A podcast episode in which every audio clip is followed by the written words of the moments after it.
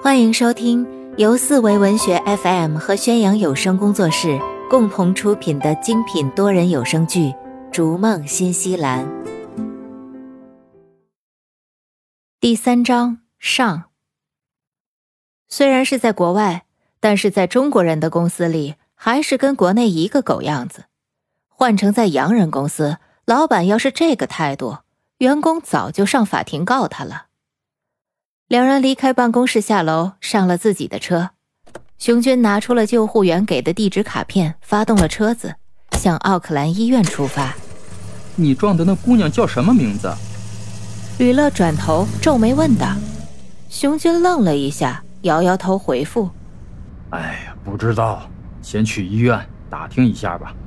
估计很难伺候，她姐姐这么刁钻刻薄。”吕乐抓了抓脑袋，自言自语道：“是啊，简直就是个泼妇。但是相貌冷艳，身材火辣，外表和脾气不相配啊。”熊军无奈的转头瞪了他一眼：“都什么时候了，还不正经？猪头！”两人来到奥克兰医院接待处，询问了半天，得知这位中国籍姑娘叫 Jill，已经转去三楼住院部了。虽然奥克兰医院是一个大医院，但是跟国内完全不一样。医院里走动的人头寥寥无几，住院部两个病人共享一个四十平方米左右的大房间，护士二十四小时临床看护，充分体现了发达国家医疗体系的健全。再加上在新西兰受到意外伤害，医疗费用全部政府承担，更加提升了新西兰的国际形象。高官富商都想尽办法移民高福利的新西兰。顺便提一句，新西兰虽然医疗免费，但看病速度太慢，真要快点把病看好，还得走商业保险或者私立医院。当熊军吕乐推开安静的病房大门时，里面站着一位高个头男子，病床上躺着一位面无表情的秀气姑娘。金发蓝眼的护士正在边上忙碌，两人同时转头看着他们，目光里流露着好奇。这位姑娘长得和她姐姐十分相似，应该就是她了。腿上还打着石膏，看上去确实伤得不轻。May I help you？站着的高个男子首先开口问道，一口流利的英语，还是本地口音，看来在新西兰很久了。抱歉，抱歉，对不起，让你受苦了，不好意思啊。熊军屈身弯腰道歉入室，态度诚恳。意外，意外，真是对不住了。吕乐附和着跟了进去，两人早已准备好被痛骂一顿。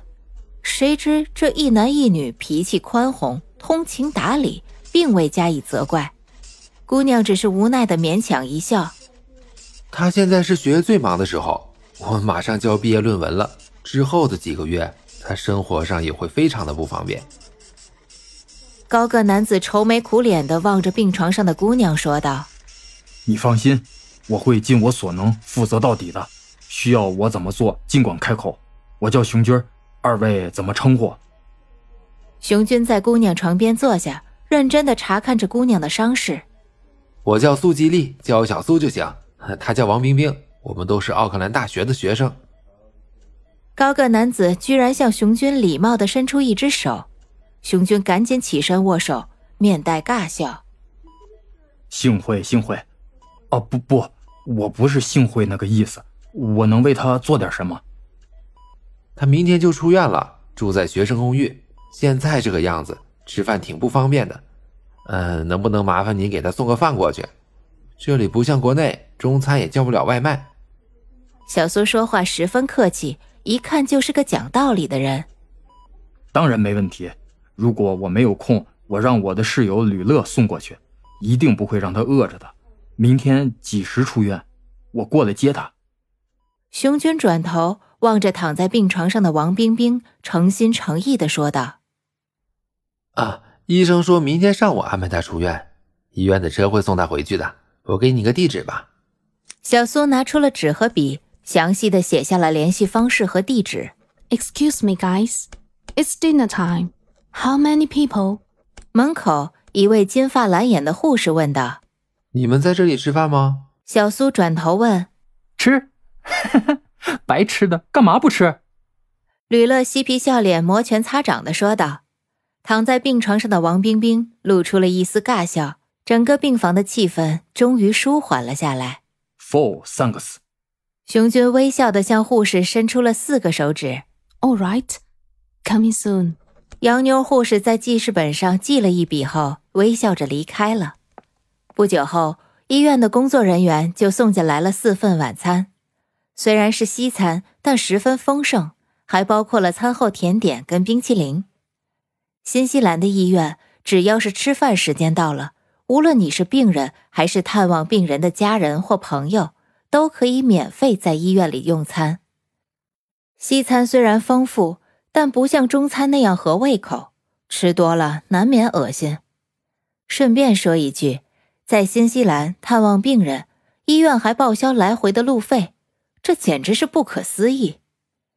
病人在出院时，如果无法驾车，医院还有专车将他送回家里。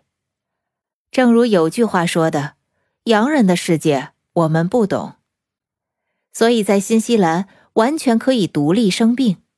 出院以后，如果生活不能自理，政府还会派专人免费照顾。只不过王冰冰持有的是学生签证，不能享有新西兰公民的待遇，要不然也不需要熊军帮忙照顾了。几人边吃边聊，气氛融洽。毕竟是场意外，谁也不想这样。接下来只希望王冰冰能够早日康复，不要留下后遗症。熊军早日解决自己工作上的问题，回归岗位。王冰冰还算走运，没有被那辆车撞到，不然就惨了。吕乐在一边安慰道：“哎，那车主挺惨的，刚到新西兰第二天。”手里拿的还是国内的翻译驾照，也没有买保险，交警判他为超速和避让不当，自己承担损失。我当时就给了他两百纽币，看在大家都是同胞的情分上，修一个车灯也要不了多少钱。熊军一边咬着汉堡，一边自言自语道：“语音未落，手机响起，正是陈凯打来的电话，听语气十分沮丧，心灰意冷。”似乎是抱着试试看的心情打的这个电话。熊，熊先生，我今天问了修车店，修这个灯要两千纽币。我并不是想索要更多的补偿，呃，只是想请你帮帮忙，能不能推荐个便宜点的修车店给我？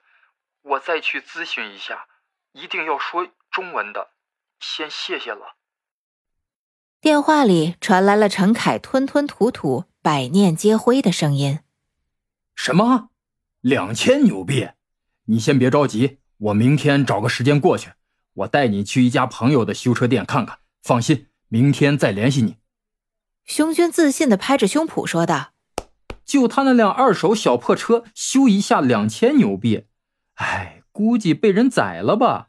刚到新西兰的人都会交一些学费。”吕乐舔着冰淇淋，得意洋洋的说道。躺在病床上的王冰冰终于开口说了第一句话：“ 你这个人还挺厚道的嘛。”熊军憨厚一笑：“ 大家出国在外都不容易，相互帮助都是应该的。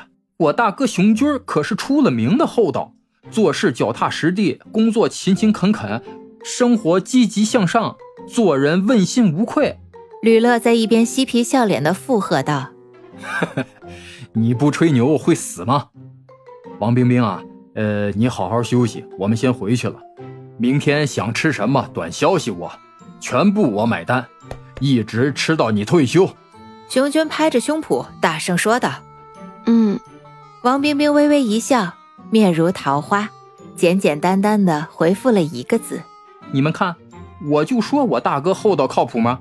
再见。”吕乐嬉皮笑脸的拍马屁，再见。小苏和王冰冰异口同声：“你的事还没完呢，走。”熊军拉着吕乐离开了医院。本集已播讲完毕，下集更精彩。